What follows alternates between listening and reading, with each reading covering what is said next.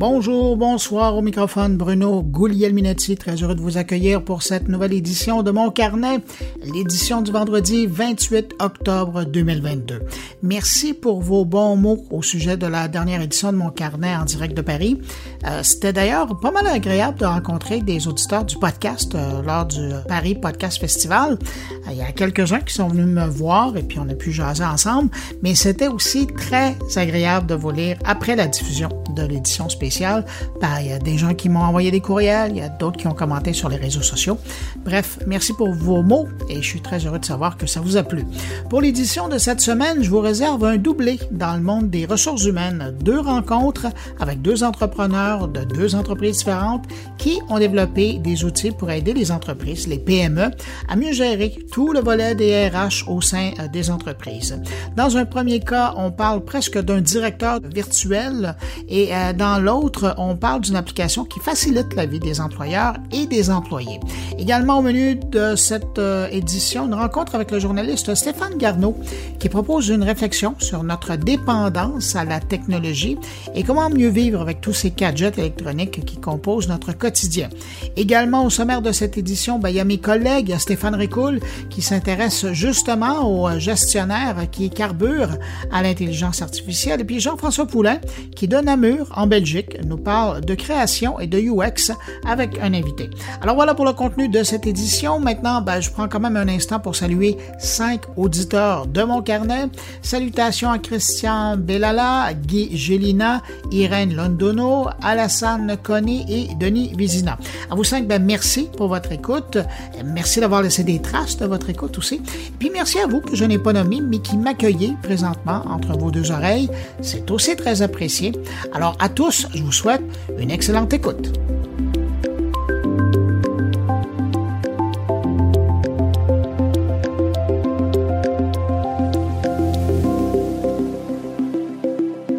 Un petit mot sur Meta pour commencer euh, ce retour sur l'actualité numérique de la semaine.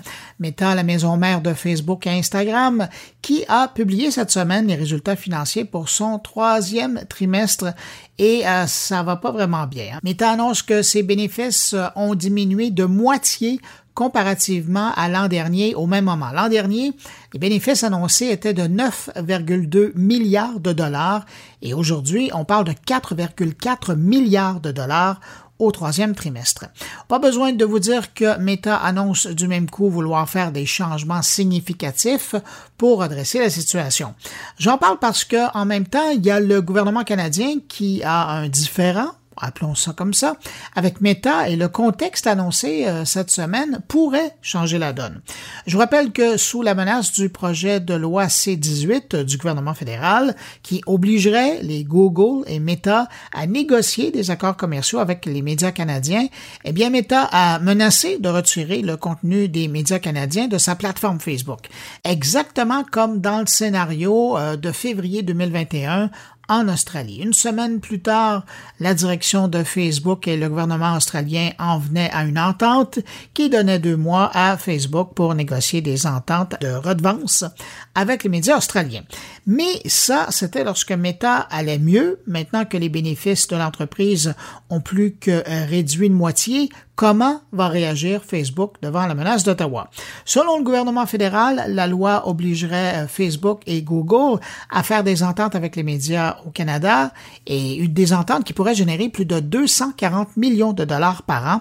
Alors j'ai bien hâte de voir la suite de cette histoire canadienne entre le gouvernement fédéral et Meta.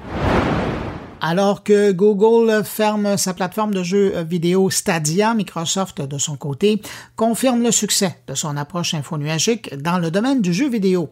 Satya Nadella, le PDG de Microsoft, a confirmé que le service Xbox Cloud Gaming avait conquis 20 millions de joueurs aujourd'hui, un chiffre plutôt impressionnant alors qu'en avril dernier, Microsoft parlait de seulement 10 millions.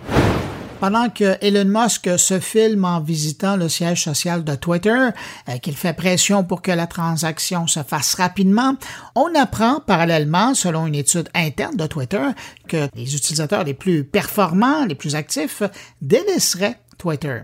Il semble donc que, selon cette étude obtenue par Reuters, que Twitter a du mal à garder ses utilisateurs les plus actifs, alors que ces derniers sont essentiellement responsables de 90% des publications qui circulent sur la plateforme. Et par la bande, ils sont responsables également de la moitié des revenus mondiaux. Quand Twitter parle de euh, Twitter actif, elle parle d'utilisateurs qui se connectent au réseau 6 ou 7 fois par semaine et tweetent environ 3 à 4 fois par semaine. Et des gens comme ça, ça ne représente que 10% de l'ensemble des utilisateurs du réseau. Et si vous publiez quelques fois par jour sur Twitter, tous les jours, alors vous faites partie, comme moi, du 1% des utilisateurs euh, qu'on qualifie de super utilisateurs du réseau. Et je termine sur euh, cette note concernant Twitter.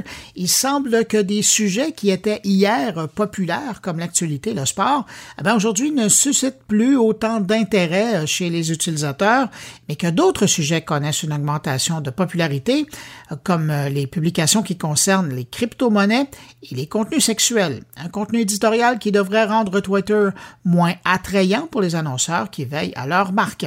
Twitter compterait aujourd'hui 238 millions d'utilisateurs actifs quotidiens. Ce n'est pas une grosse euh, surprise, mais la chose est maintenant confirmée. Apple utilisera le protocole USB-C pour le chargement de ses nouveaux iPhones. Apple répond ici aux demandes de la législation européenne qui instaure un port de recharge unique.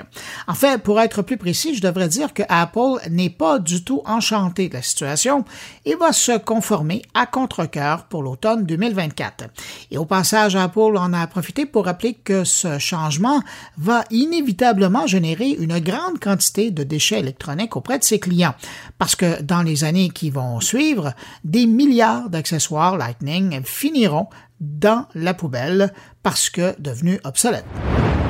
Des nouvelles de Spotify cette semaine, alors que le service compte un total de 456 millions d'utilisateurs actifs mensuels, on apprend que du nombre, seulement 195 millions d'abonnés sont payants. Et la plateforme espère franchir le cap des 200 millions d'abonnés payants d'ici la fin de l'année. Et petite information intéressante pour les amateurs de podcasts, sachez qu'aujourd'hui, Spotify proposerait 4,7 millions de podcasts sur sa plateforme. Et je termine cette revue de l'actualité numérique de la semaine avec cette information en provenance du App Store d'Apple. Celui-ci s'ouvre aux NFT et aux crypto-monnaies. Mais attention à ces conditions. Et de nouvelles conditions, d'ailleurs, en fait, parce qu'on vient d'apprendre que dorénavant, les développeurs pourront vendre des NFT dans l'environnement d'Apple, mais uniquement dans le cadre d'un achat intégré à l'application sur iPhone. Et en complément, un NFT qui aura été acquis par un autre moyen qu'un achat au App Store d'Apple ben, ne devra pas permettre de déverrouiller de nouvelles fonctionnalités d'une application ou d'apporter un avantage quelconque dans l'environnement d'Apple. Bref, Apple veut profiter de l'intérêt des NFT, mais veut également s'assurer de prendre un pourcentage au passage sur tous les achats de NFT dans son écosystème.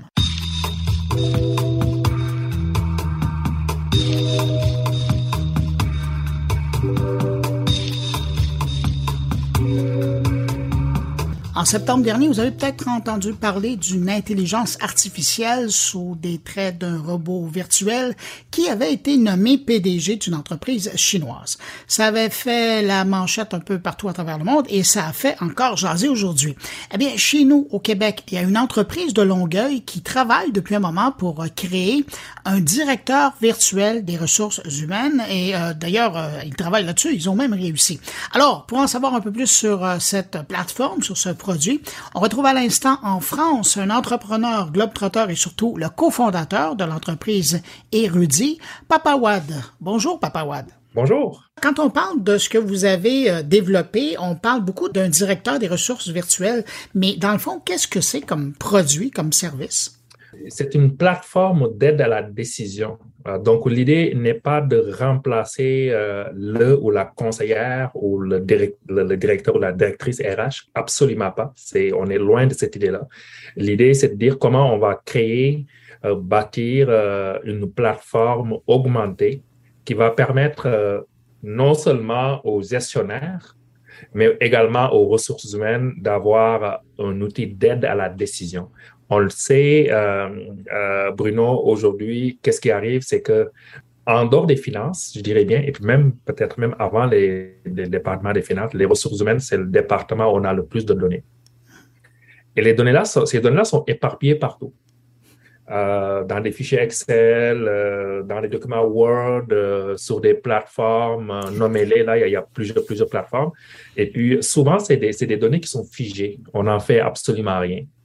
Alors, moi qui étais un ancien directeur des ressources humaines d'une entreprise de, de, de, de 3000 employés, euh, ça a été tout le temps, ça me trottait tout le temps là. Mais pourquoi j'arrive pas à, à, utiliser ces données-là pour en faire euh, quelque chose? Et parce que ultimement, l'ADN des ressources humaines, là, c'est très simple. OK? C'est l'humain. Donc, parce que dans le mot ressources humaines, il y a le mot humain. Malheureusement, on a tendance à se, à s'éloigner de cet ADN-là.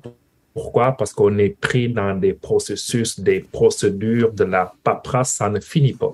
Alors moi, à un moment donné, je, commençais à perdre cet ADN. Je me suis posé la question, comment je fais pour retrouver mon ADN de RH? C'est-à-dire, la mission des ressources humaines, c'est quoi? C'est comment j'identifie un talent, comment je l'embauche, comment je l'aide à atteindre son plein potentiel, comment je gère ce talent-là et comment je crée de la valeur pour cette personne-là et pour l'entreprise. Ultimement, c'est ça la mission des RH. Il n'y en a pas deux, il n'y en a pas trois, il n'y en a pas quatre. C'est vraiment comment j'aide chaque personne à atteindre son plein potentiel et comment je crée la valeur humaine et financière dans une entreprise. Donc, globalement, c'est ça. Donc, on, en est arrivé à, cette réflexion-là, Amanda, qui est mon associé et moi, on s'est posé la question, comment on fait ça?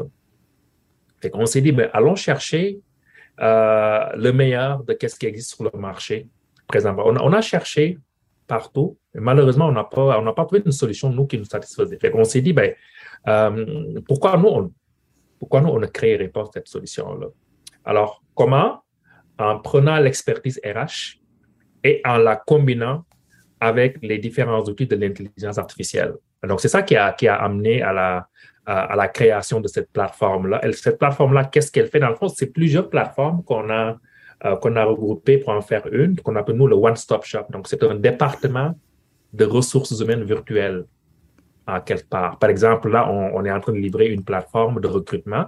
Mais cette plateforme-là automatise 80% du processus de recrutement. Alors, elle permet au recruteur de faire quoi? De se concentrer sur son, sur son vrai ADN. C'est quoi? C'est comment je passe du temps de qualité avec le ou la candidate pour mieux comprendre cette personne-là, mieux comprendre ses besoins et aspirations et les matcher avec celles de l'organisation pour laquelle je travaille. Donc, au lieu de passer du temps à chercher le CV, à envoyer des messages, ça, c'est l'algorithme qui s'en occupe. Il fait le matching entre le profil de poste et le CV de la personne pour ensuite contacter la personne, ensuite planifier l'entrevue et ensuite, enfin, laisser maintenant, je veux dire, la main à l'humain qui va qui va pouvoir prendre du temps avec le ou la candidate, jaser avec, parler de rémunération, parler de valeur d'entreprise, parler de culture d'entreprise et voir le fit entre le candidat ou la candidate et le poste. Donc ça, c'est euh, un premier morceau de notre DRH virtuel. Le deuxième morceau, c'est comment je, une fois que j'ai embauché la personne, mais comment je gère cette personne-là? Par exemple, je donne un exemple avec le port de Montréal. Qu'est-ce qu'on a fait? On a bâti une plateforme d'aide à la décision sur comment je vais allouer, dans le fond, à, chaque bateau le nombre de main-d'œuvre qu'elle a besoin et en fonction des qualifications de cette personne-là. Avant, c'était vraiment de façon manuelle que ce travail-là se faisait. Donc, les gestionnaires perdaient beaucoup de temps à dispatcher les gens, à voir si c'est la bonne personne, c'est est-ce que c'est c'est ça qui doit aller, est-ce que c'est tel bateau, etc. Alors nous, ce temps-là, ben, on vient de supprimer cette perte de temps-là. Donc, cette plateforme-là va prédire l'arrivée et le départ des bateaux et va enfin, tout simplement, pouvoir allouer le nombre de personnes et les qualifications nécessaires pour charger et décharger ce bateau-là. On reste toujours dans l'humain, on reste dans, dans, dans le fait comment je crée de la valeur pour permettre à chaque personne d'atteindre son plein potentiel et comment dans le fond, je crée la valeur organisationnellement parlant. Donc, l'autre plateforme, c'est une plateforme de santé et sécurité au travail. Comment je gère mes gens? Comment je fais en sorte que les gens vont arriver au travail en forme et en santé?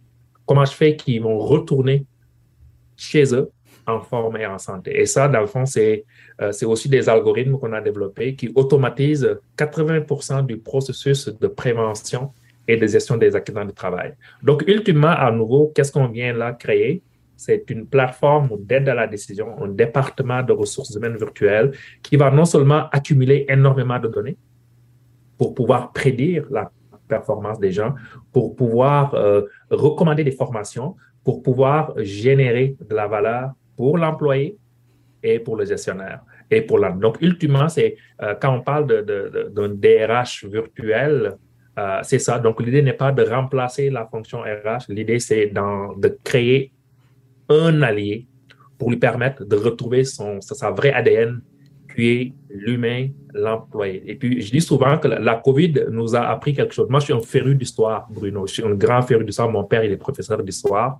Et puis, euh, euh, ce, que je dis régulièrement, je dis, papa, la COVID, je veux dire, a amené quelque chose. C'est-à-dire que dans le jamais dans l'histoire de l'humanité, on a décidé de focuser sur l'humain. Avant, c'était l'économie, comment je vais mener la guerre, comment j'arrive, je veux dire tout simplement, à avoir plus de richesse, comment j'arrive à augmenter mon territoire, comment j'arrive, on parle de la colonisation, on parle de, l'esclavage, on parle, de la mondialisation, mais tout ça, c'est quoi? C'est orienté économie. Pendant la COVID, on a décidé d'une chose, on arrête tout et on focus sur l'humain ça, on, ralentit l'économie, on, va tout faire pour que l'humain puisse s'en sortir. Donc aujourd'hui, l'humain n'a jamais été aussi, je veux dire, en, aussi grande position au sein de la société. Et les entreprises, c'est des micro-sociétés, là, qu'on le veuille ou pas. Donc aujourd'hui, on le voit, on le vit en Occident, cette pénurie de main-d'œuvre-là, c'est comment je prends soin de, mes gens, comment je fais plus avec moins. Donc nous, c'est cette, cette question-là, en tout cas dans le domaine des ressources humaines, qu'on vient, euh, qu'on vient régler en permettant aux gestionnaires de pouvoir avoir les outils nécessaires pour prendre les meilleures décisions possibles de façon structurée, de façon, dans le fond, en utilisant les bonnes pratiques et surtout en accumulant le plus de données possibles qui vont l'aider aujourd'hui, demain et puis euh, plus tard au niveau de l'organisation en mettant l'humain au cœur à nouveau de ce processus-là. Donc, c'est ça, dans le fond, l'idée qui a amené à créer euh, cette plateforme-là, euh, nous qu'on appelle PAM, donc PAP et Amanda. Euh, on est les deux cofondateurs. Euh, donc, c'est ça essentiellement euh, l'idée de la création de, cette, de ce département-là de ressources humaines virtuelles que nos clients aiment beaucoup parce que ça crée énormément de valeur pour eux. Parlons des clients potentiels. Bon, là, vous avez mentionné le, port de Montréal. Est-ce que vos clients potentiels, est-ce que ce sont de grandes entreprises ou est-ce qu'une PME pourrait aussi avoir bénéfice de l'utilisation de PAM? Alors, quand on a créé l'entreprise, Bruno, on s'est posé, euh, au début, on s'est dit, ben, on veut démocratiser ça. On le sait qu'au Québec, au Canada, ben, partout dans le monde, euh, les entreprises qui font rouler l'économie, c'est des PME. Et puis, les PME, malheureusement, euh, pour la majorité, n'ont pas de département ressources humaines. Souvent, c'est la personne qui s'occupe de la paye ou de la comptabilité qui gère tout ça. Ou bien le CEO lui-même ou elle-même qui, s'occupe de, gérer tout ce volet ressources humaines. Là. Fait s'est dit, créons un outil qui va leur permettre d'avoir un département de ressources humaines virtuelles. Ils vont avoir, ils vont regrouper toutes leurs données et qui vont les aider à prendre les meilleures décisions possibles. Donc, au début, c'était comment on fait pour démocratiser l'accès à la, décision euh, au niveau RH. Alors ça, ça remonte à quatre ans quand on, a créé l'organisation. Alors la réalité nous a rattrapés. Tu, tu veux faire de l'intelligence artificielle, mais ça te prend des données. Ça te prend des données propres, des données, des données structurées. Alors on a pivoté pour aller voir les grandes entreprises euh, qui, elles, avaient les données et avaient les moyens de mettre euh, de l'argent sur des projets comme ça.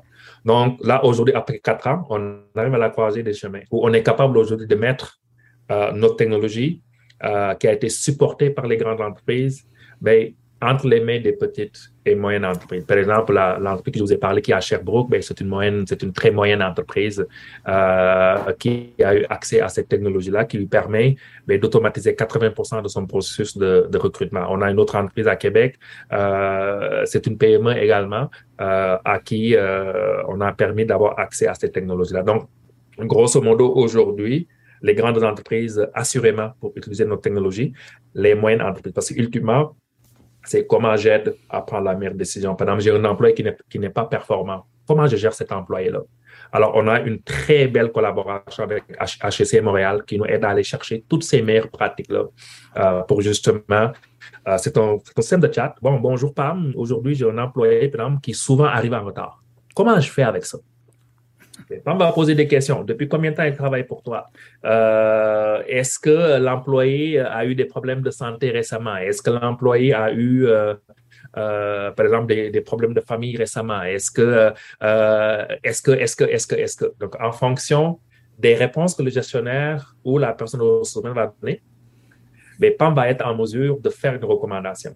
Par exemple, récemment, on a une recommandation où le gestionnaire voulait absolument conjuguer l'employé ben, Pam a dit, ben, basé sur les informations qu'on m'avait données, ben, vous devez aider votre employé tout simplement parce que ce que je comprends, c'est qu'il n'est pas encore allé jusqu'au bout de, sa performance. Donc, voici les meilleures pratiques. Mettez en place un plan de gestion de la performance, mettez en place un plan de développement, mettez ci, mettez ci, mettez ça, et en fonction de ça, ben, l'algorithme va recommander des formations.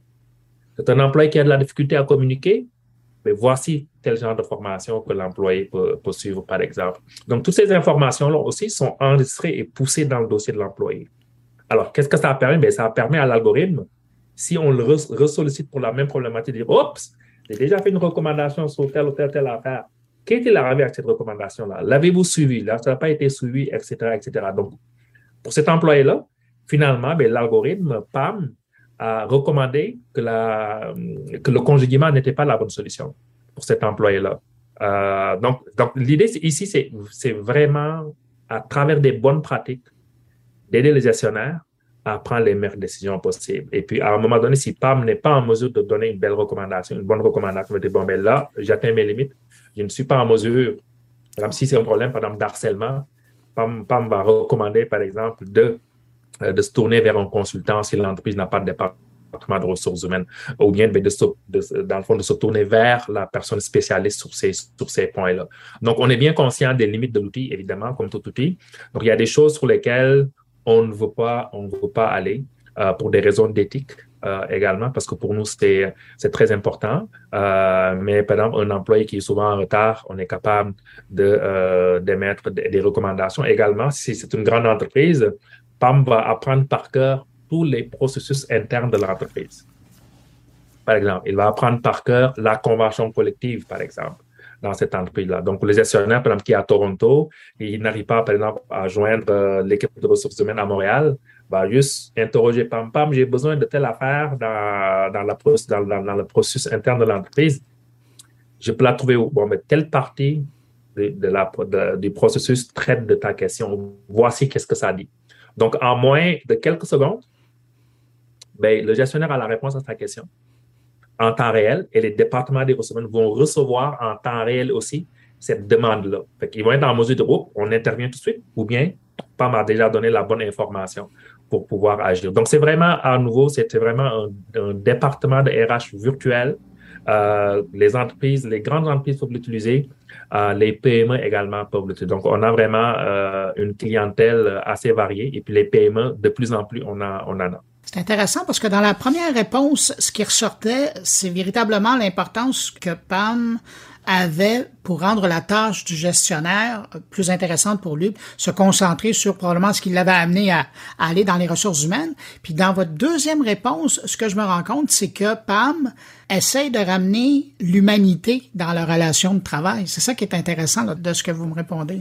Absolument. Et puis, moi, j'ai toujours pensé que la technologie utilisée à bon escient, et j'insiste vraiment sur le mot à bon escient, permet vraiment, je veux dire, de remettre l'humain au cœur des choses, surtout dans les entreprises. Aujourd'hui, on a plus besoin d'humanité.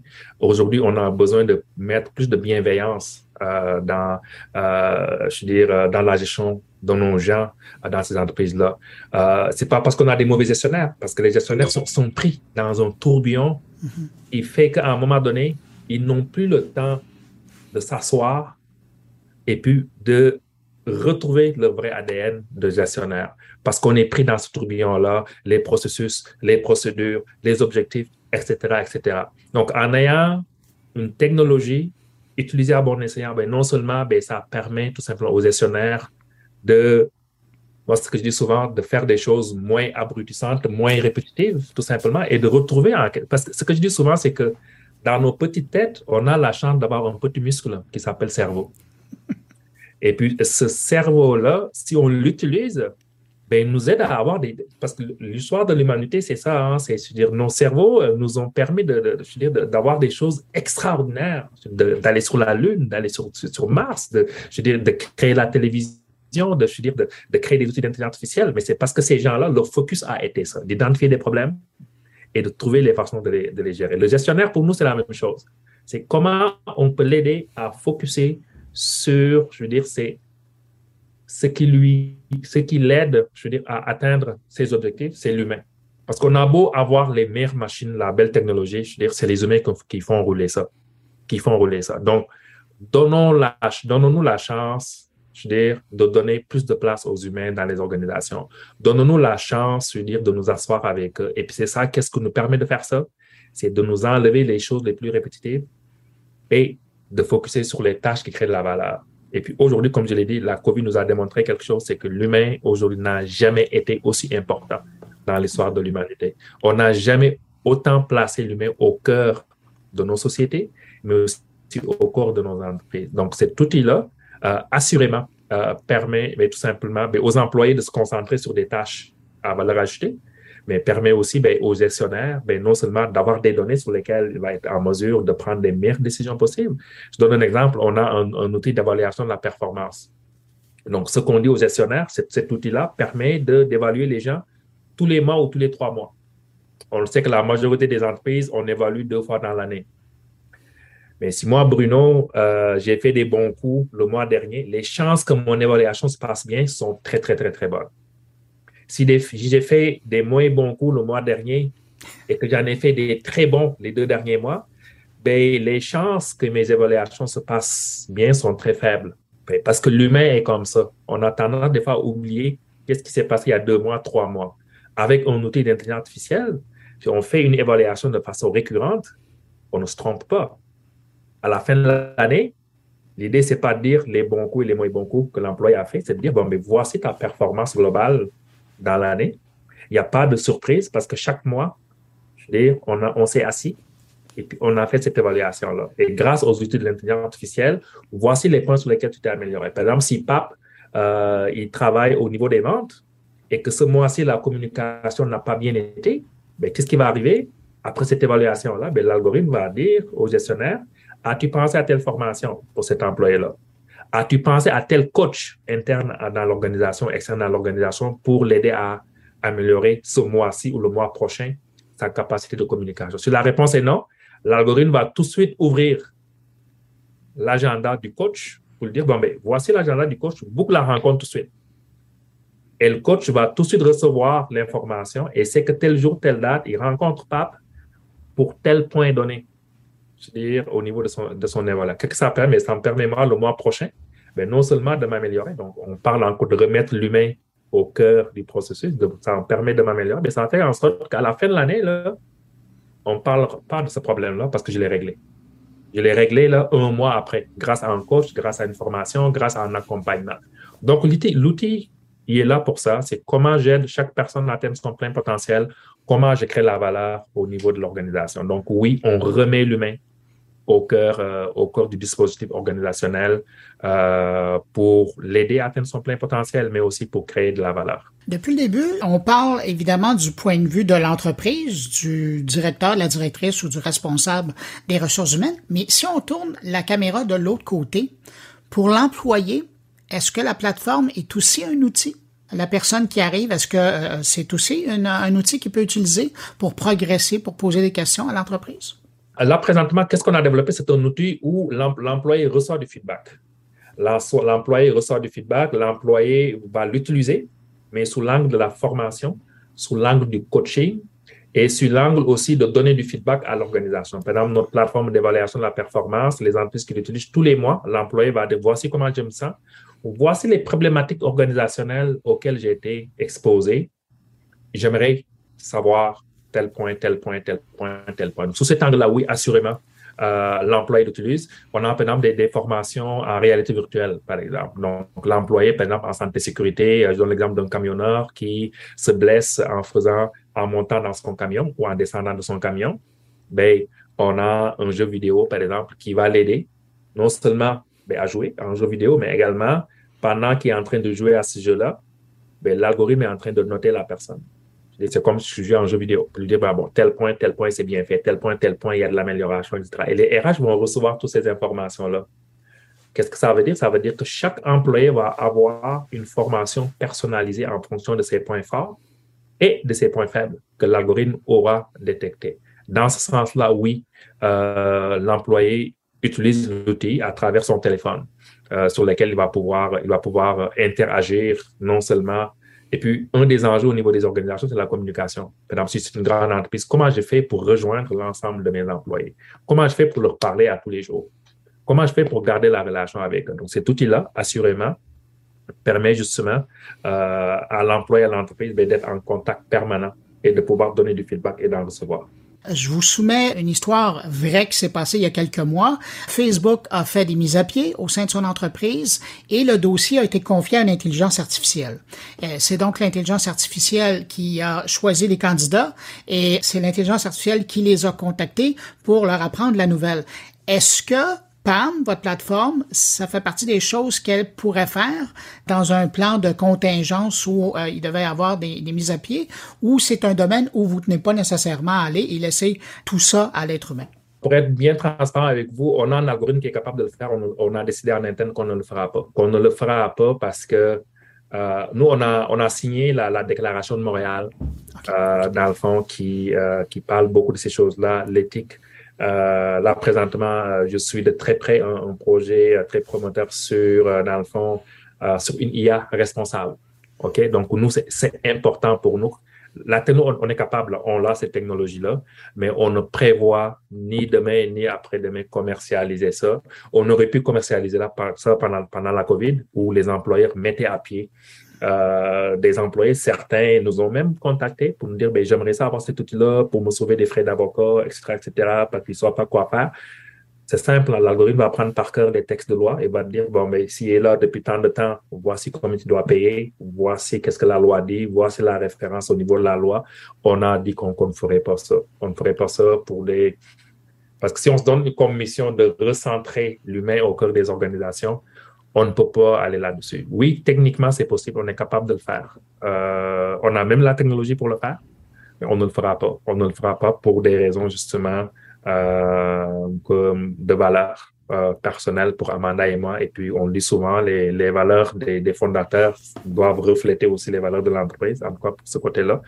Euh, c'est pas quelque chose qui est dans nos, dans nos planches à, dessin. Comme je dis, on a des algorithmes qui sont très bien capables très capables de faire ça mais on ne prévoit pas le faire ni aujourd'hui ni demain. À nouveau, ce qui fait nous notre force, c'est comment ces deux choses, comment on recentre l'humain au cœur des organisations et puis comment on va être capable de, euh, de créer de la valeur financière pour euh, toutes les entreprises avec qui on travaille vont vous dire humainement, voici qu'est-ce qu'a érudit la plateforme amène chez nous. Financièrement, voici, j'ai en tête un client que je ne pourrais pas donner le nom, on lui sauve 600 000 dollars par année avec notre plateforme. Voyez-vous, on permet à ses employés de concilier travail, vie de famille grâce à cette plateforme-là. Euh, donc, c'est nous, c'est ça qu'on aime faire. Et puis, je pense que le, travail a changé. Comme je dis souvent, le travail est mort. Il n'y a plus de travail. Il on aime, moi, par exemple, je n'aime pas travailler. J'aime avoir cette expérience-là. Aujourd'hui, quand j'entends des employeurs parler de rétention et mettre beaucoup d'argent sur les questions de rétention, je dis arrêtez le massacre, ça ne marche plus. Vous ne pouvez pas demander à quelqu'un de mettre la même paire de jeans tous les jours. OK? Ça ne marche pas. Les, jeunes d'aujourd'hui, veulent changer, ils veulent vivre une expérience. Ils ne veulent plus travailler, ils veulent vivre une expérience. Et à chaque expérience, ils veulent créer de la valeur. Ils veulent voir qu'est-ce qu'ils créent comme valeur. Donc, le travail est mort, c'est maintenant l'expérience de qu'est-ce qu'on apporte, de quelle différence j'amène dans l'organisation pour laquelle j'œuvre tous les matins, pourquoi je me réveille? Donc, c'est nous, c'est avec ce mindset-là qu'on qu'on bâtit nos, nos, nos, plateformes. Donc, on ne peut pas avoir ce mindset-là, cette façon de penser-là, et je veux mettre à la disposition entre les mains de nos, de nos clients euh, des, des, algorithmes euh, qui, vont, qui vont, dans le fond, euh, prendre tout le volet, dans le fond, de la sensibilité humaine. On, on, ne pense pas que c'est la, la chose à faire. Ça va être sur ces mots-là qu'on va se quitter, Papa Wad. C'était fascinant de vous entendre parler de votre solution du directeur virtuel des ressources humaines, qu'on comprend bien qui est vraiment une plateforme d'aide à, la décision pour permettre à l'humain de transcender à travers tout ça. Papa Wad, que je retrouvais en France dans une tournée internationale, merci d'avoir pris du temps pour répondre à mes questions. Et puis, ben, évidemment, ben, sinon, j'invite les gens qui seraient intéressés d'avoir plus d'informations d'aller sur le site de l'entreprise Erudi, A-I-R-U-D-I. Et euh, sur le site, ils trouveront plus d'informations. Merci beaucoup, puis ben, bonne tournée pour passer la bonne nouvelle. Merci, Bruno. Et puis, ben, continuez euh, surtout le, le, travail de vulgarisation que vous faites pour démystifier tout ça. On a, on a besoin de gens comme vous. Merci beaucoup. Merci. Au revoir. Au revoir.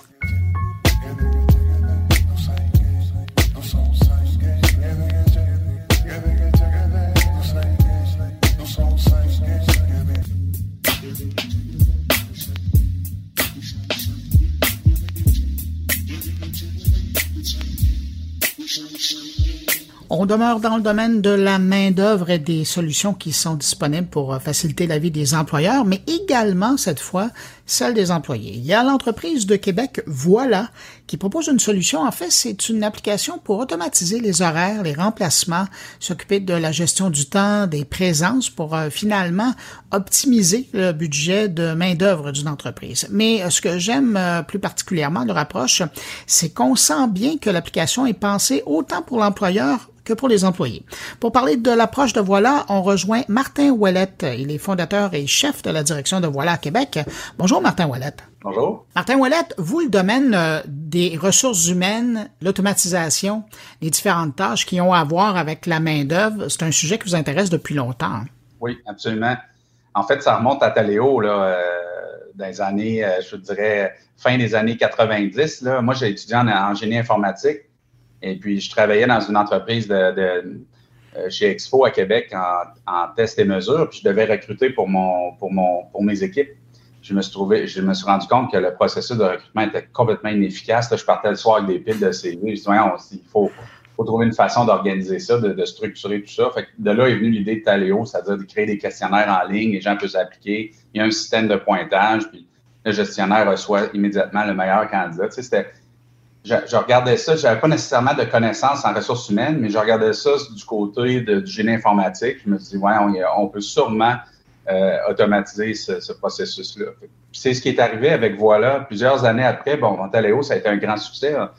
On est allé public en, 2005. Oracle a tout acheté en 2012. Euh, moi, je suis parti après ça, puis évidemment, j'avais un peu les moyens de mes ambitions. Je pouvais faire, je pouvais faire d'autres choses. Fait que j'ai investi avec ma conjointe dans les centres de yoga à Québec, Yoga Fitness. Euh, évidemment, je ne suis pas la personne de yoga, là, on s'entend, mais Amélie, oui. là, ben, mais j'ai dit à Amélie, j'ai dit en plus d'investir construire les centres, moi, je vais m'occuper des horaires. Bon, on m'a donné un coup de main, je vais m'occuper de la gestion un peu du personnel. Au début, on avait juste un studio, ça allait, on était 12-15 employés, on pouvait s'en sortir, mais rapidement, quand on a construit le deuxième puis le troisième studio, 75 employés, 200, 200 cours par semaine, c'est des quarts de travail d'une heure, en fait. Là. C'est 200 cours par semaine, plus la recette, plus les, chiffres de recettes. On s'est rendu compte que ben, moi, je faisais juste ça, envoyer des textos, des courriels, des téléphones, puis pour remplacer des gens de dernière minute. Puis euh, j'étais débordé. Puis en plus, ben, les jeunes aujourd'hui, tu sais, tiennent moins un peu leur disponibilité. Ils vous, ils vous, donnent des dispos, mais une semaine après, ça change euh, parce que là, il y a un cours qui s'est rajouté à l'université ou finalement, ils font un, changement de carrière. C'est rendu un cauchemar gérer, gérer les horaires. Fait que c'est ça qui m'a donné l'idée, encore une fois, d'investir pour régler euh, mon problème que j'avais. De là est parti, voilà. Mais ça, vous l'avez commencé, voilà, euh, avant la pandémie? Oui, oui, en 2016. Déjà, vous avez remarqué la problématique de la disponibilité de la main-d'œuvre puis la gestion de son horaire. Oui, absolument. En 2016, on pourrait commencer ça avec des anciens de Taléo qui sont joints à moi. J'ai investi un peu de sous au départ là-dedans pour partir le bal. Après ça, on a eu, on fait une première ronde d'investissement avec, euh, avec Panache, Innovia, Desjardins, Investissement Québec. On a levé un peu d'argent, continuer à compléter, le, à développer la solution. Au début, on se concentrait vraiment sur un engin pour automatiser les remplacements. C'était le besoin le plus criant. Quand on a présenté ça à des, des restaurants ici à Québec, euh, entre autres le groupe Resto Plaisir, là, qui, euh, euh, de Pierre Moreau, qui, qui, est maintenant un actionnaire chez nous. Il a tellement aimé l'application. comme Gillette avec les rasoirs. Il a acheté la compagnie, mais il, a, il, a, rentré comme investisseur chez nous. Puis, euh, fait qu'au début, c'était juste les remplacements, mais les autres, ils nous ont dit rapidement, les, les, les plus grandes entreprises, ben, c'est le fun des remplacements, mais on aimerait gérer l'horaire régulier aussi, l'horaire complet de semaine qui change de semaine en semaine, essayer d'automatiser ça. On a focusé là-dessus beaucoup à développer euh, cette partie-là avec, avec succès. Donc, de plus en plus, on a des clients qui, embarquaient. Puis là, à un moment donné, les, entreprises de plus grande taille nous ont dit oui, c'est un méchant problème, les remplacements, la gestion des horaires, mais il faudrait régler les feuilles de temps et les poinçons. Parce que 44% du temps d'un gestionnaire, croyez-le ou non, il est passé juste à corriger les feuilles de temps. Vous avez un chiffre de 9 à 5, la personne arrive à 9h moins 1 ou 9h moins 2, puis elle quitte à 5h02 ben là, le gestionnaire, il faut qu'il aille changer 9 h 9 h moins 2 pour 9 h puis, euh, pour, pour, que ça fitte. Il corrige toutes les entrées de temps manuellement dans les feuilles de temps. C'est fou, là. Puis, c'est bourré d'erreurs, évidemment, c'est tout manuel. Puis là, après ça, peut-être qu'il y a des primes sur certains corps, des primes de nuit, de, soir, de fin de semaine. Euh, peut-être qu'il y a de l'overtime à gérer. C'est rendu un cauchemar, là. Fait que notre système, on se on s'est euh, attardé à la problématique, on a décidé de créer un poinçon intelligent. Donc, quand l'employé, sur son téléphone cellulaire, il voit son corps de travail, il rentre au bureau, le système sait qu'il est au bureau. Hey, ce serait peut-être le temps de puncher, tu es rendu, parfait, punch. Et puis euh, là, le système va automatiquement corriger l'arrivée et le départ selon les règles d'affaires. Puis il y a même des entreprises qui vont dire, moi, si tu arrives jusqu'à 12 minutes avant le quart, je te paye, tu sais, pour que tu te prépares. Ça, on appelle ça une tolérance payée. Il y en a avant, après le quart. Mm-hmm. Donc, ça peut devenir très, très complexe rapidement, gérer tout ça. notre système le fait automatiquement, remplit la feuille de temps selon les, les règles de l'entreprise. S'il y a de l'over, ah, là, il y a une approbation du gestionnaire. Mais pour tout le reste, euh, si c'est à l'intérieur des règles d'affaires, c'est automatiquement validé, transféré à la paye. C'est comme si vous avez amené un aspect de jouabilité. Quand on parle de gamification, de, ah de, la relation employé-employeur, évidemment, pour l'employeur, c'est énormément d'économie, puis c'est une gestion qui est plus facile. Mais du côté de l'employé, je trouve ça intéressant. Je prends un exemple. Je voyais sur un des exemples que vous donniez, à un moment donné, il y a de la disponibilité, il y a une demande, il y a du temps supplémentaire à faire. Est-ce qu'il y a des gens qui sont intéressés? C'est très interactif, votre approche, là. Oui, c'est interactif, mais c'est surtout aussi que ça met l'employé au cœur du processus ça lui donne les outils pour gérer son horaire lui-même. Tu sais, s'il veut faire plus de temps, s'il veut travailler les fins de semaine, faire des remplacements, puis euh, euh, augmenter son, euh, son revenu, il peut le faire. et puis, il a tout à portée de la main. Il sait ce qui se passe. Il voit sa feuille de temps. Il voit ce qui a été approuvé, ce qui n'a pas été approuvé. Il peut faire ses demandes de vacances, ses demandes de remplacement. en fait, on, donne on dit toujours que les employés aujourd'hui ont le gros bout du bâton. Ben, on leur donne le bâton. En fin, de compte, ça fait qu'ils sont plus heureux, l'entreprise est plus transparente avec eux, puis, puis moi, je, suis convaincu que ça augmente la rétention et l'engagement de l'employé envers l'entreprise. Et, j'ai l'impression, quand je regarde votre approche, que vous amenez aussi un vent de transparence par rapport à l'expérience de l'employé, par rapport à son employeur. Oui, ben c'est ça, c'est ce que je vous disais. Il n'y a pas de secret. Là. On vient, il vient de puncher, il a fini son corps de travail euh, il voit exactement ce qui a été approuvé, ce qui n'a pas été approuvé. S'il y, a un problème, il peut tout de suite contacter son gestionnaire. On a une messagerie intégrée, un peu comme Facebook Messenger, le même, principe dans le système. Ça, c'est un point important, la communication avec les employés. Aujourd'hui, on n'est plus capable de leur parler à nos employés. Un, courriel, ils ne savent pas c'est quoi. Sérieusement, ils ne vont plus là, ils vont plus lire un courriel. Texto, ben, c'est personnel, ça. Puis en, puis en plus, ben, Messenger, puis Facebook, les employés, ils ne veulent pas leur employeur sur leur Facebook. c'est un gros problème de communication que les entreprises ont. on a une messagerie intégrée dans l'application corporative. Et aussi, on a un babillard pour des annonces euh, plus des politiques d'entreprise, des corporatives, avec des sondages aux employés. Fait l'employé se sent participant, là, euh, il sent qu'il participe, dans le fond, au succès de l'entreprise. Euh, tout à l'heure, vous nous parliez de votre expérience chez Taléo, puis vous avez pris justement par le, par le fait que vous ne veniez pas du monde des ressources humaines, vous avez pris un regard différent euh, par rapport au, problème des, ressources humaines. Avec euh, voilà, c'est aussi une autre approche que vous avez pris pour régler le problème des, employeurs. Euh, quand vous regardez ça, l'expertise que vous avez développée depuis 25 ans, là, 30 ans mm-hmm. bientôt, mm-hmm vous, où vous voyez le défi aujourd'hui pour les employeurs dans le contexte qu'on connaît en 2022? Bien, le gros défi, là, Puis euh, je vous parle aussi en tant que propriétaire d'une autre entreprise qui est Yoga Fitness. On a 75 employés. C'est qu'il y a puis voilà, c'est la même chose. Il n'y a pas personne assis. je donne toujours cet exemple-là. Ils sont pas 15 dans le corridor assis sur une chaise avec un CV dans les mains. Fait que, tu sais, à l'époque, là, mettons, on avait des employés qui étaient désengagés, qui ne performaient pas trop ou c'était compliqué. Ben, il y en avait 15 autres qui pouvaient prendre la place. Là, c'est plus ça, là. C'est le contraire. C'est les employeurs qui sont assis dans le corridor et qui veulent un employé.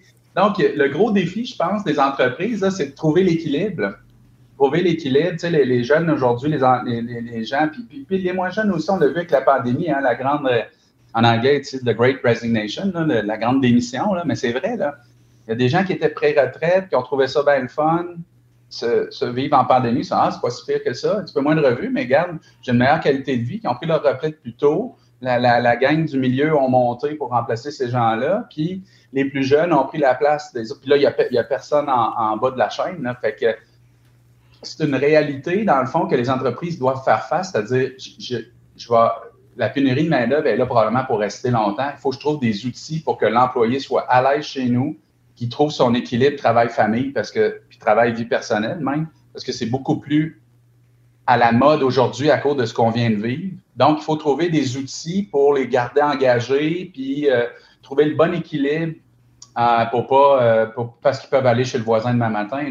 C'est tous ces outils-là d'engagement, de rétention de l'employé, puis de, de, transparence, je pense, qui vont faire en sorte qu'un employeur va être meilleur qu'un autre dans l'avenir. C'est leur gros défi, est là. là c'est une ressource, euh, le personnel, c'est la ressource primordiale, puis là, elle commence à, commence à manquer un peu. Donc, il faut développer des outils pour les garder, puis euh, qu'ils soient contents puis heureux au travail. Moi, je pense que c'est leur gros défi. Cette semaine, vous annonciez la conclusion euh, d'une ronde de financement de Seria. on parle de 13 millions de dollars. C'est des Walter Venture, Desjardins, Capital et Investissement Québec qui arrivent donc avec de la nouvelle argent. Qu'est-ce que ça va vous permettre de faire? Ben, en premier lieu, ça, nous va, ça va nous permettre d'accélérer la croissance aux États-Unis. On a déjà une belle croissance au Québec, ça va bien, dans le reste du Canada aussi. Euh, pour nous, le marché américain est évidemment très important. Euh, on veut se positionner pour faire d'autres rondes de financement puis devenir un leader de l'industrie. Tu ne peux pas être un leader de l'industrie si tu n'es pas présent dans le marché américain. Donc, c'est surtout ça qui, euh, qui, est important. Puis, deuxièmement, ben, développer des outils encore. On a des idées pour combattre la pénurie de main-d'œuvre. C'est les deux grands axes qu'on choisit. Tu sais, là, on a l'impression qu'on automatise bien le processus du besoin de main-d'œuvre jusqu'à la paye, hein, gestion des horaires, les feuilles de temps, les poinçons. Mais maintenant, il n'y a pas juste ça. Tu sais, il faut qu'il y ait des gens dans, faut qu'il y des gens à l'emploi pour que tout ça fonctionne. Puis, puis aussi, ben, le fait qu'on a automatisé, oubliez pas que dans les entreprises présentement, il y a même des gestionnaires qui sont manquants. Il y a moins de monde en plus pour gérer le personnel. C'est un gros problème. Fait, déjà là, on, s'attaque à ça. On permet, on permet la mobilité inter-entreprise. Je parlais après Moro avec ses 12 restaurants. Là, souvent, là, ils n'étaient même pas au courant, les employés du restaurant A, qu'il manque du monde dans le B. Ça ne se parle pas. Fait que nous, on a développé une plateforme où on a de la mobilité de main-d'œuvre entre les, les unités d'affaires d'une même entreprise. Donc, déjà là, c'est des outils qui, qui aide à, combattre la pénurie de main-d'œuvre. Puis on a d'autres idées, évidemment, en tête. puis c'est pour ça que l'investissement euh, va être utilisé. Ben, Martin Wallet, il est le fondateur et chef de la direction de Voilà. On lui parlait, on le rejoignait à Québec. Merci beaucoup. Merci, c'était un plaisir.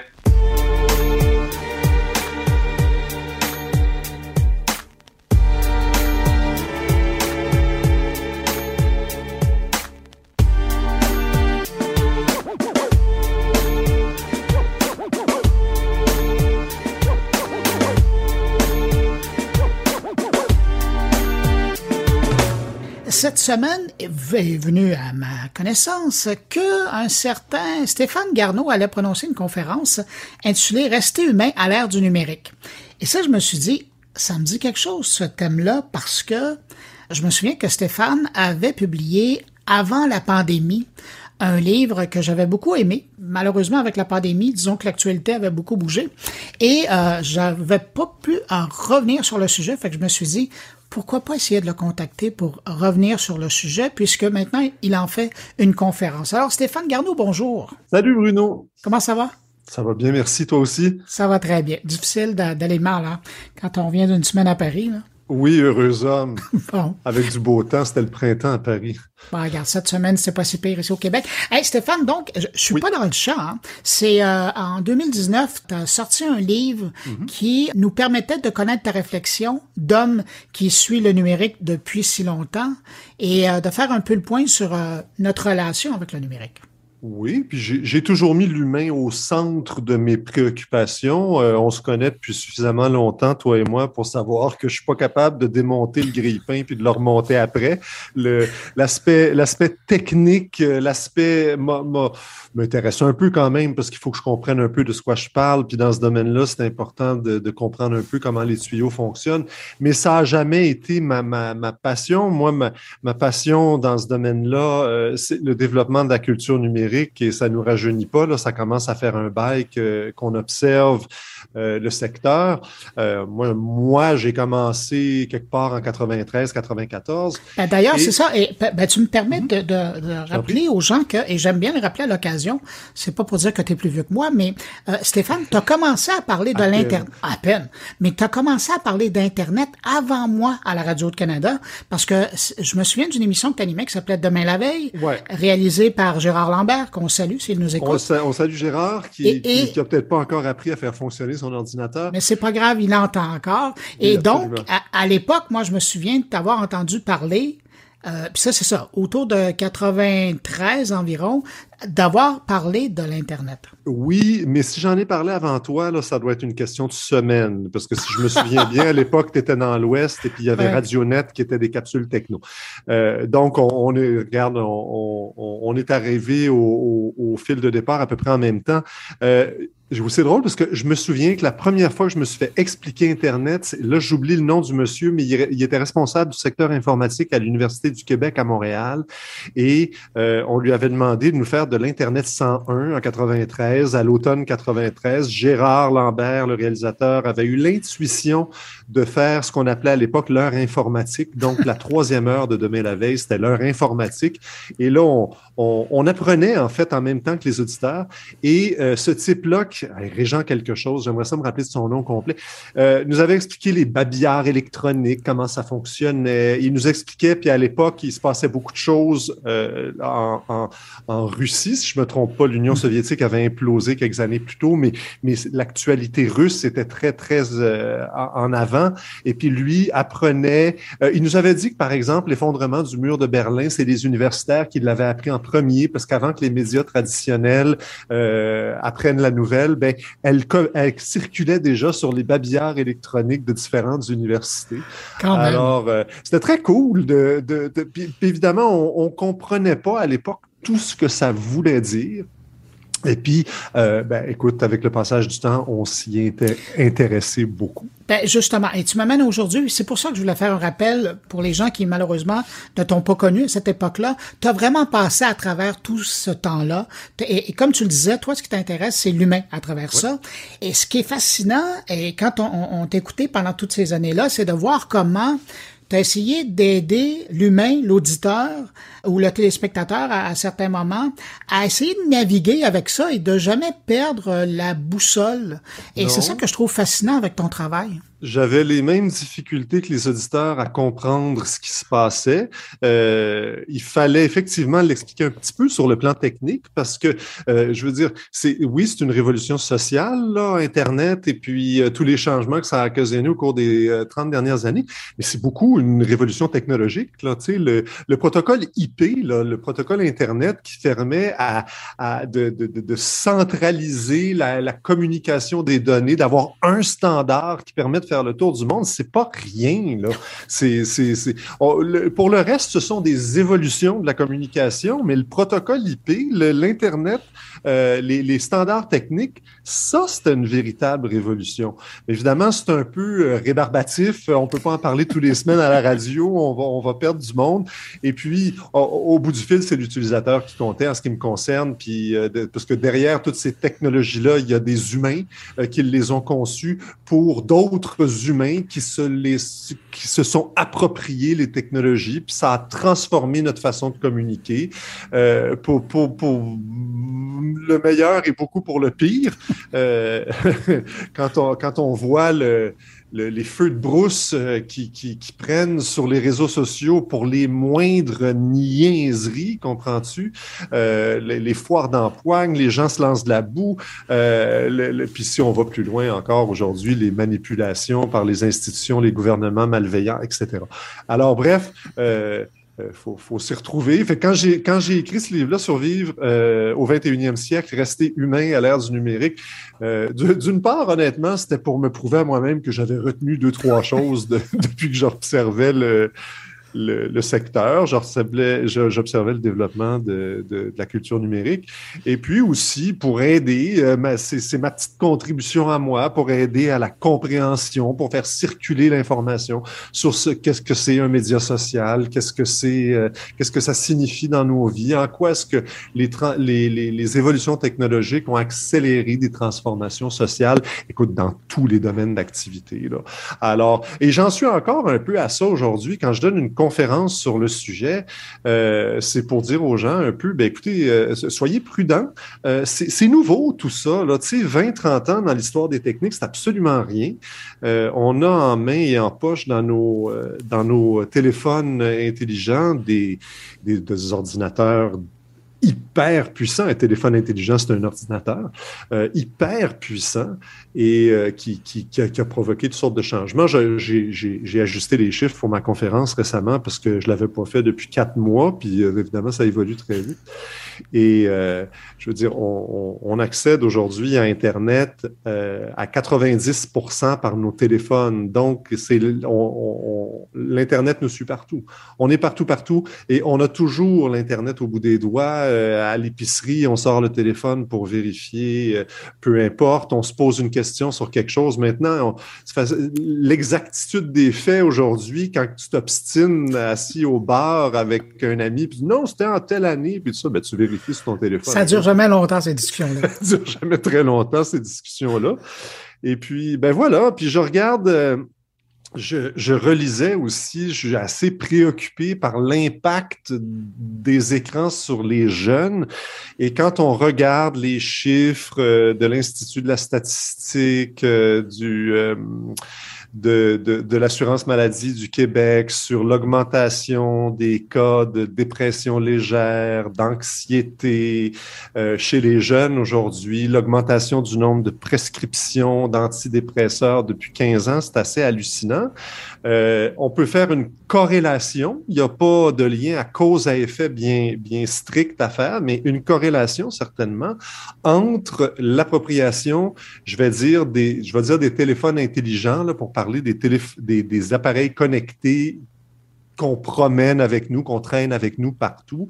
Ben écoute, le, iPhone est arrivé sur le marché en 2007. On s'en est emparé vraiment, on va dire deux ans plus tard, là, à très grande échelle. Euh, puis le téléphone intelligent aujourd'hui, il est partout. Il est entre les mains des des, des ados. Euh, et alors, et on suit un peu la même, c'est ça une corrélation dans le fond, c'est une variable qui suit à peu près la même courbe qu'un autre phénomène.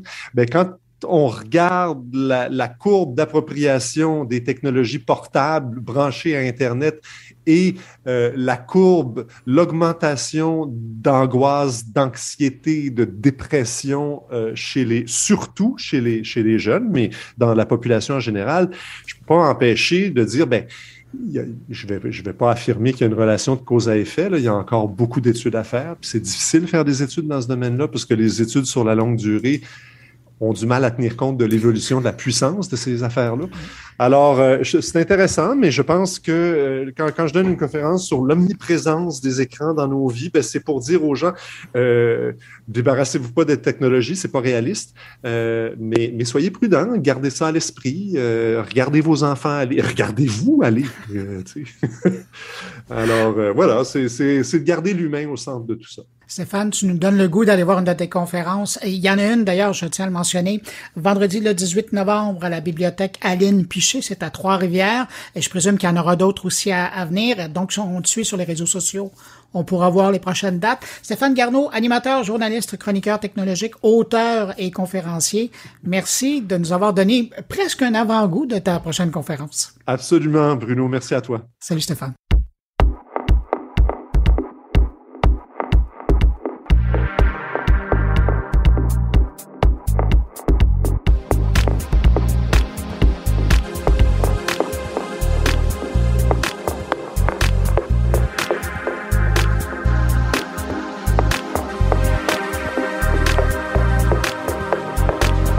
De mes collègues maintenant et cette semaine, Stéphane Ricoul s'intéresse aux entreprises qui mettent l'intelligence artificielle au cœur de la gestion de leur organisation.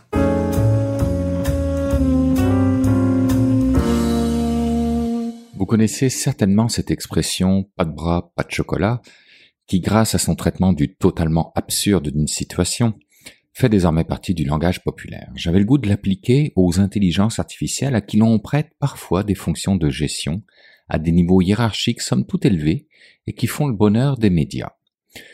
Jusqu'ici, l'intelligence artificielle, dans ce contexte de gestionnaire, avait été utilisée à mauvais escient, c'est-à-dire dans le but de réaliser une escroquerie.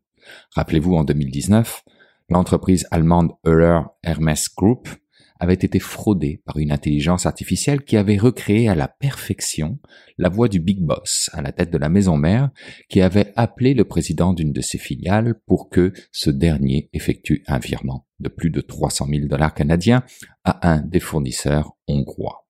Des fonds qui avaient finalement abouti quelque part au Mexique. Une arnaque que le Wall Street Journal avait relaté et qui semble s'être répété à quelques reprises durant l'année 2019 selon Symantec, qui a déclaré avoir vu au moins trois cas d'audio apparemment truqués de différents directeurs généraux utilisés pour inciter les contrôleurs financiers principaux à transférer de l'argent. Aujourd'hui, on assiste à un tout autre phénomène, non criminel cette fois-ci, mais certainement pas moins inquiétant, celui de la création d'intelligence artificielle à des fins de gestion d'entreprise ou de partis politiques. Si les médias annoncent dans les gros titres une intelligence artificielle devient PDG d'une entreprise, je pense qu'il est nécessaire d'avoir une certaine perspective dans ce genre de nouvelles applications afin de ne pas tomber dans une dimension dystopique ou au contraire utopique. L'entreprise ayant nommé une intelligence artificielle à sa tête est sans surprise chinoise et c'est une filiale de l'éditeur de jeux vidéo NetDragon Websoft qui pèse quelques millions de dollars. La filiale en question s'appelle Fujian et sa nouvelle présidente, qui n'existe pas vraiment, s'appelle Madame Tang Yu. Petit coup d'œil à présent sur le communiqué de presse officiel de l'entreprise mère. Premièrement, on comprend que cette intelligence artificielle est nommée à la tête d'une organisation qui n'existe pas non plus, mais qui tend à exister, à savoir une organisation qui passera un jour d'un modèle d'affaires classique un modèle d'affaires entièrement basé sur le métavers, donc 100% numérique.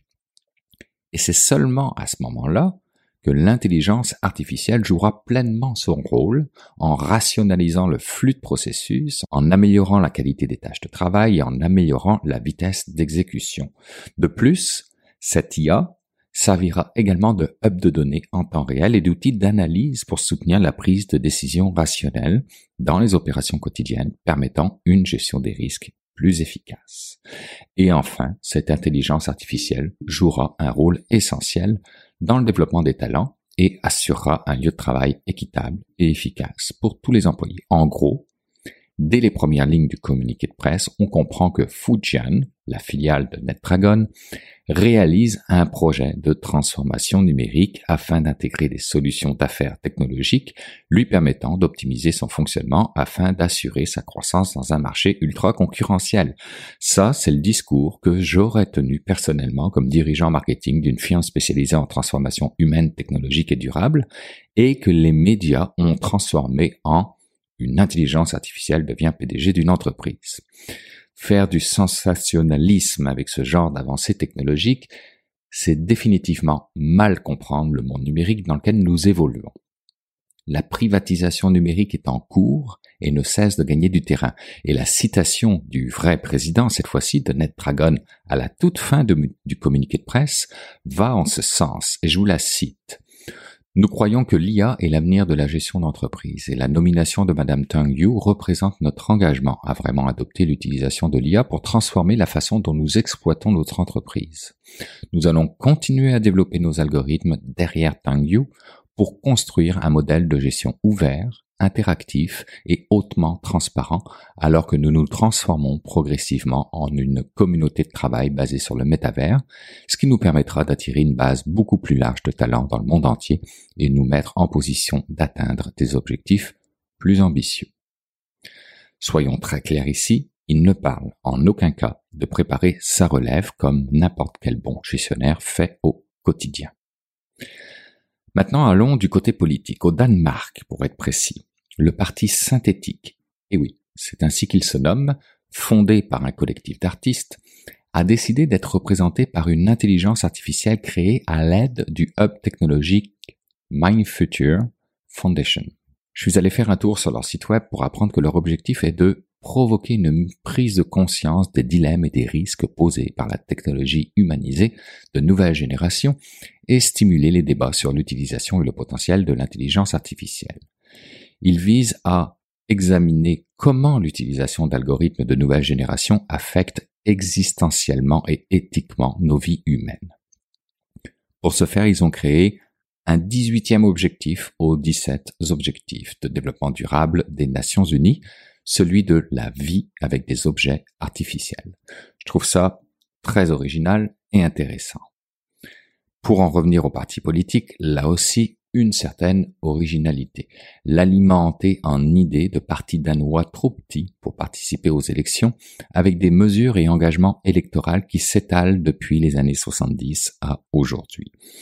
On s'entend pour dire que ça fera sûrement un programme old school, légèrement déconnecté de la réalité actuelle, mais pour le principe, l'idée est peut-être à suivre.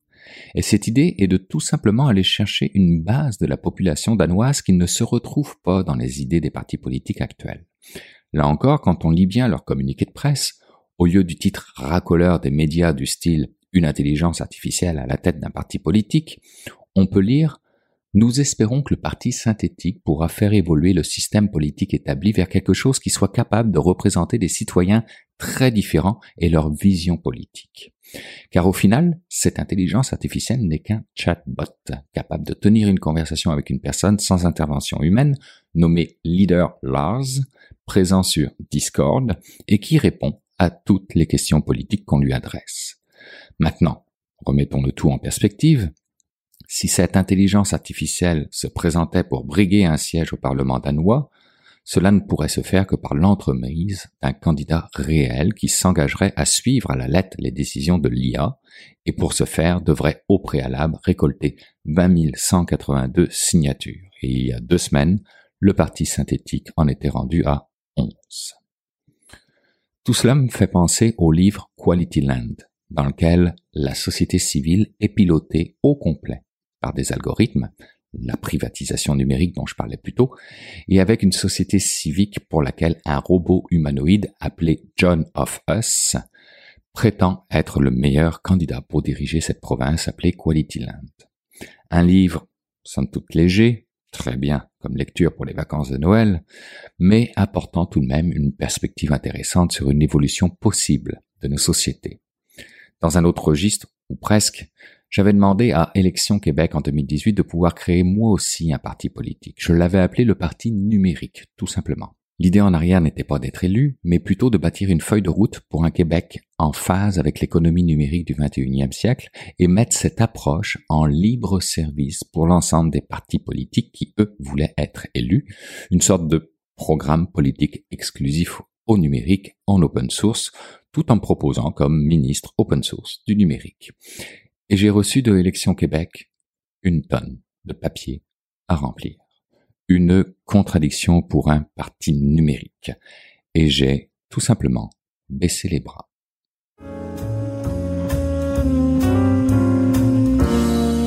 C'est maintenant temps, comme à l'habitude, d'aller rejoindre mon ami Jean-François Poulain quelque part euh, sur cette planète. Bonjour Jean-François. Bonjour Bruno, oui, oui, je suis à Namur cette semaine pour le festival KIK, K-I-K-K, euh, qui est un festival d'art numérique. Ça va être super intéressant, ça commence cette semaine donc. Est-ce qu'il fait beau en Belgique? Il fait magnifique en Belgique, il fait beau soleil, une belle température comme à Montréal. Eh, ben, ben, profitez-en. Euh, ben, parlant de profiter, nous, on va profiter de tes rencontres parce que euh, c'est intéressant cette semaine. Tu as déjà parlé récemment de UX et de créativité et tu reviens sur le sujet parce que ça a tellement créé d'intérêt euh, de part et d'autre, des gens qui nous écoutent, puis aussi des gens qui, qui, ont vu le sujet en ligne. Euh, tu avais le goût de revenir et là, tu as fait une rencontre que tu vas nous partager. Ben, exactement. Puis tu te souviens, c'est avec Cécile Ricordo qu'on a parlé il y a quelques semaines, qui nous parlait de l'industrialisation du numérique, comme quoi le UX ou en fait un peu tout le processus euh, des méthodologies pour créer des, des, initiatives numériques, des sites web, des apps, tout ça, enlevait beaucoup la place à la créativité. Et elle a fait d'ailleurs une conférence à Paris Web où j'étais il y a trois semaines, tu te souviens, à Paris.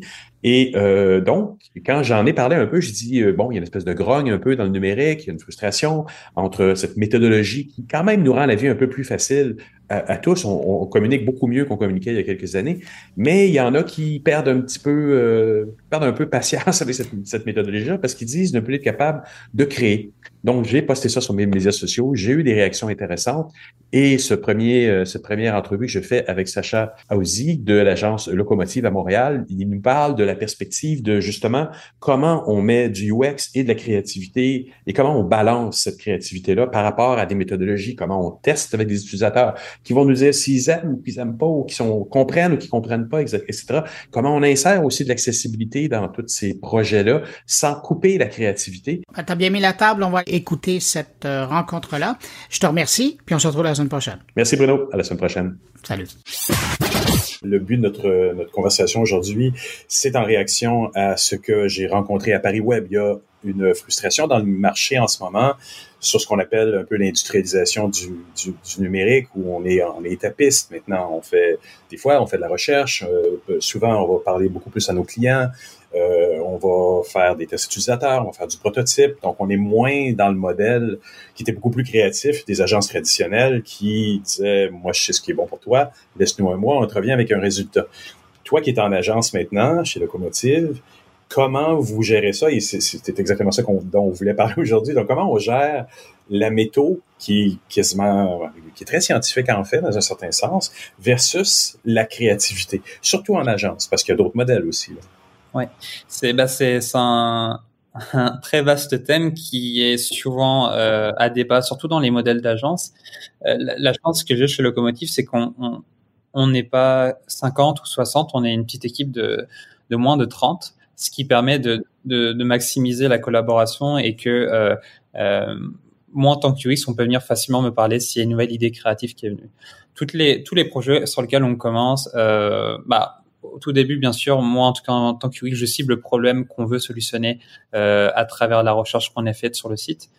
Mais le constat principal, c'est que je travaille sur la plupart des en début de projet, puis moi, ce que j'ai en tête en UX, c'est que je donne le périmètre du projet, le périmètre d'action sur lequel on peut intervenir.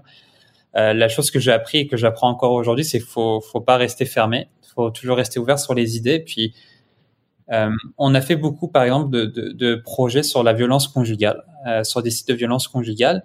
Et la problématique, euh, il y a beaucoup de problématiques dédiées à ce genre de site web-là. Puis cette problématique-là, elle est souvent résolue par des idées. Puis c'est souvent qu'on fait en fait des ateliers entre moi, le directeur de création, et le directeur artistique, qui est là pour générer des idées aussi. Donc, je pense que tout le monde a sa part aussi. On laisse la part aussi aux autres pour contribuer au UX du site. Et c'est ça qui permet, en fait, je pense, de combiner les deux. Euh, moi, en tout cas, dans mon, dans mon, dans mon champ d'action, euh, malgré que je, je, définis la structure des, des, pages, la structure du site, euh, je laisse quand même une partie un peu plus, une inconnue à travers ces pages-là pour laisser la place à d'autres personnes en création pour intervenir. Je reste pas fermé, bien sûr, aux, idées, mais l'idée, c'est que c'est qu'elle soit toujours bien définie. Donc à chaque fois qu'un qu'un directeur artistique euh, propose quelque chose de nouveau, on, on collabore ensemble, on discute ensemble pour voir si au tout début ça fait du sens, si ça marche bien et c'est bien pensé, et que par la suite, bah, il peut euh, aller plus loin dans son idée. Donc beaucoup, en fait, par exemple, d'idées en UX sont venues aussi d'idées créatives, et pour moi, ça, il y a, ça va pas dans, euh, c'est pas deux routes éloignées, ça va dans le même sens. On veut juste apporter une expérience qui soit beaucoup plus créative et, euh, faite aussi pour l'utilisateur. Donc dans le sens, euh, moi ce que je donne, c'est bah, la route dans laquelle on va aller, les panneaux de signalisation que tu dois mettre. Puis après, si tu veux faire ta route bleu, rouge, euh, avoir des triangles sur sur le passage, euh, bah on va en discuter puis on va voir si ça va influencer sur l'expérience de conduite de, du conducteur par exemple. Je prends euh, l'image d'une autoroute qu'on conduit, mais c'est pour reprendre un peu ce principe-là où en fait euh, le, les gens qui vont générer des idées ont aussi besoin d'un cadre pour savoir si l'idée est pas trop grande ou pas trop petite. Euh, donc c'est là en fait où j'ai un, un, un, intérêt puis un apport à donner ici, c'est que bah euh, tu es un peu le garant de l'expérience, mais tu es aussi là pour créer des expériences qui soient aussi émotionnelles. Donc la partie fonctionnelle que où je suis garant parce que ça, fait partie aussi de tous les critères d'accessibilité, d'utilisabilité. Euh, il y a aussi une partie de créativité, d'émotion qui est aussi apportée par euh, des nouvelles idées euh, créatives de d'autres personnes. Donc c'est comme ça en conjuguant, je pense, surtout la collaboration à travers des idées, qu'on que on, on peut mêler la, la création et l'UX qui sont bah, en fait je pense, euh, deux thèmes qui vont dans le même sens, ou même en général le design, parce que c'est vrai qu'on fait beaucoup de, euh, de, de, de, de, raccourcis en disant design, puis design UX, mais ça c'est un autre mm. thème à, aborder, mais... Euh, mais euh, mais c'est subtil parce que la, la limite, la limite, on, se fait accuser ou c'est un peu le malaise que le UX est, est, est, est, quelque chose qui restreint la créativité. Par exemple, je ne sais pas si vous en faites, mais par exemple, si on va en test utilisateur, on va voir des utilisateurs, on teste sur eux ou avec eux les interfaces qui, sont proposées, qui peuvent, dans votre cas, venir des, créatifs. Et là, ça va être peut-être un frein justement parce que les, utilisateurs sont souvent euh, la, voix, une voix un peu peut-être discordante sur quelque chose qui, se veut beaucoup plus créatif. on ne parle pas d'interface d'un système comptable, mais beaucoup plus d'une interface un petit peu plus proche d'un monde de la publicité. Exactement. Puis de ce point de vue-là, on, on fait on fait toujours encore des tests utilisateurs sur des sur des sites un peu plus gros, un peu plus euh, systémiques dans son approche du design. Euh, puis c'est là aussi qu'en fait, il y a aussi une maturité à avoir du côté des, gens qui génèrent des idées, c'est que euh, on peut pas forcément avoir des idées créatives, ou en tout cas, quand on parle d'idées créatives, des idées qui sont à l'opposé euh, d'une expérience mal pensée, par exemple, ou bien pensée. L'idée, c'est que bah, généralement, moi, quand je fais les tests utilisateurs, le, le directeur artistique prend aussi conscience qu'il y a un périmètre beaucoup plus défini à ce moment-là. Et puis on peut pas tout euh, tout euh, tout casser à ce moment-là parce que c'est sûr que moi quand je fais mes parties de wireframe, j'ai à cœur que le, le designer à côté bah, suit le modèle précis, mais qui aussi qui le qui challenge parfois certaines idées. Euh, on a fini il y a quelques temps un test utilisateur pour un, un, gros site web qui va sortir et, et au lieu de forcément faire tous les changements qui sont liés au feedback des utilisateurs, j'ai aussi rapporté tous les insights qui étaient liés au test. Donc là, telle personne n'a pas su trouver telle ressource cette page-là parce que euh, parce qu'il n'a pas trouvé la navigation ou le fil n'a pas été bien placé.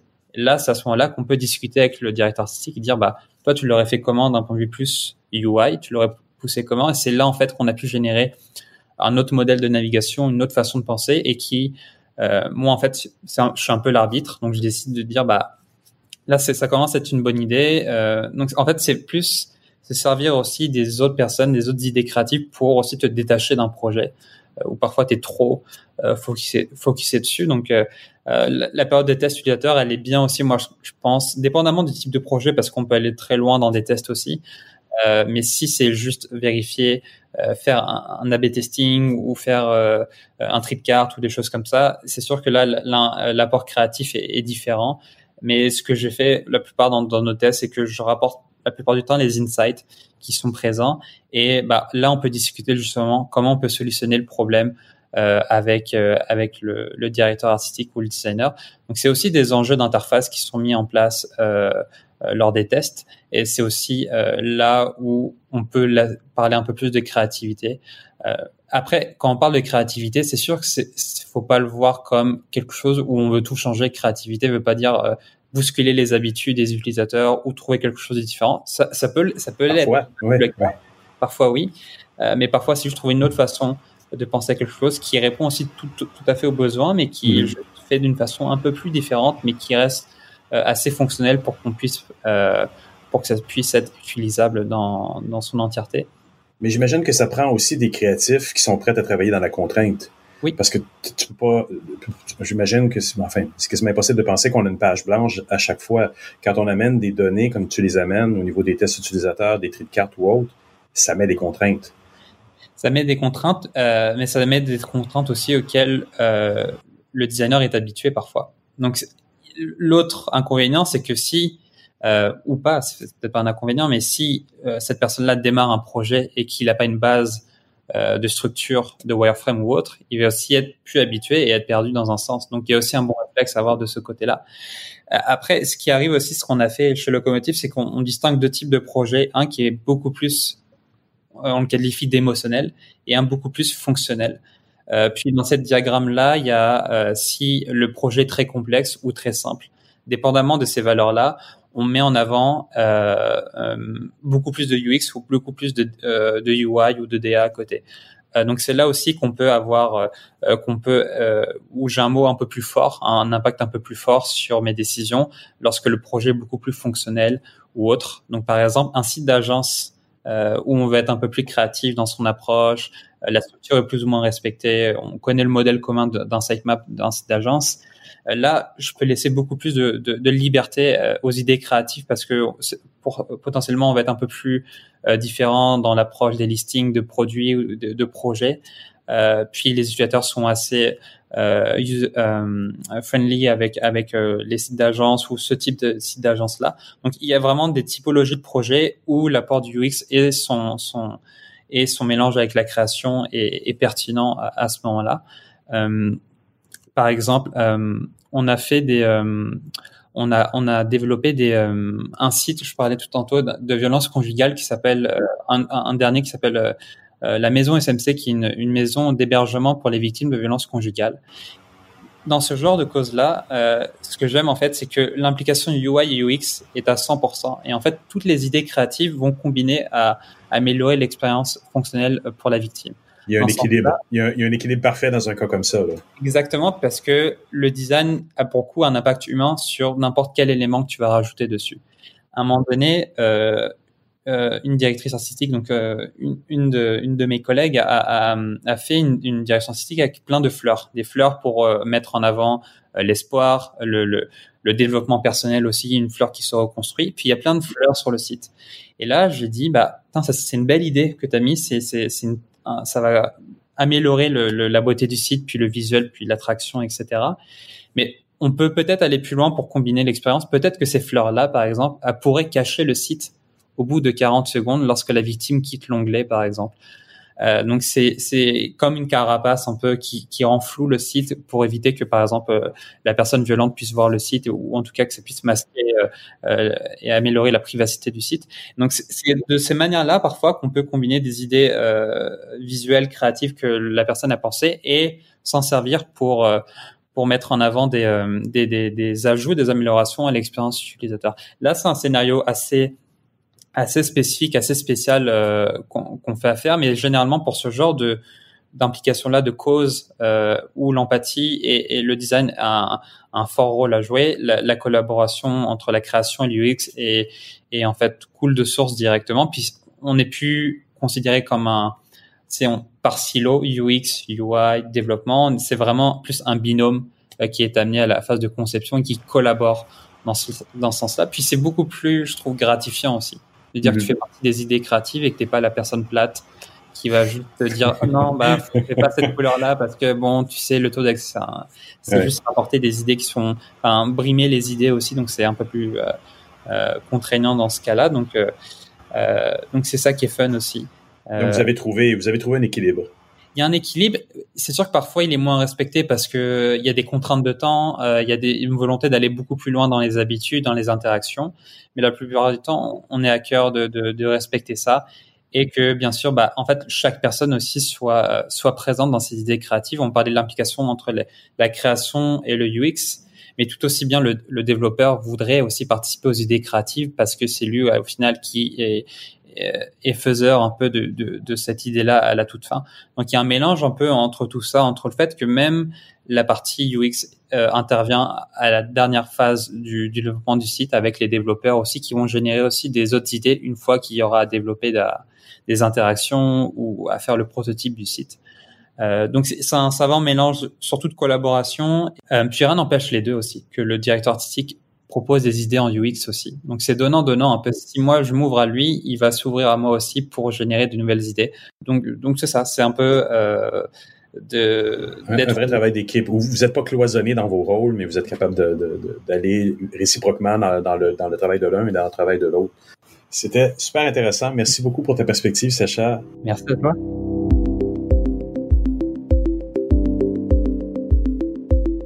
Ben voilà, c'est ainsi que se termine cette édition de Mon Carnet. Merci à nos invités.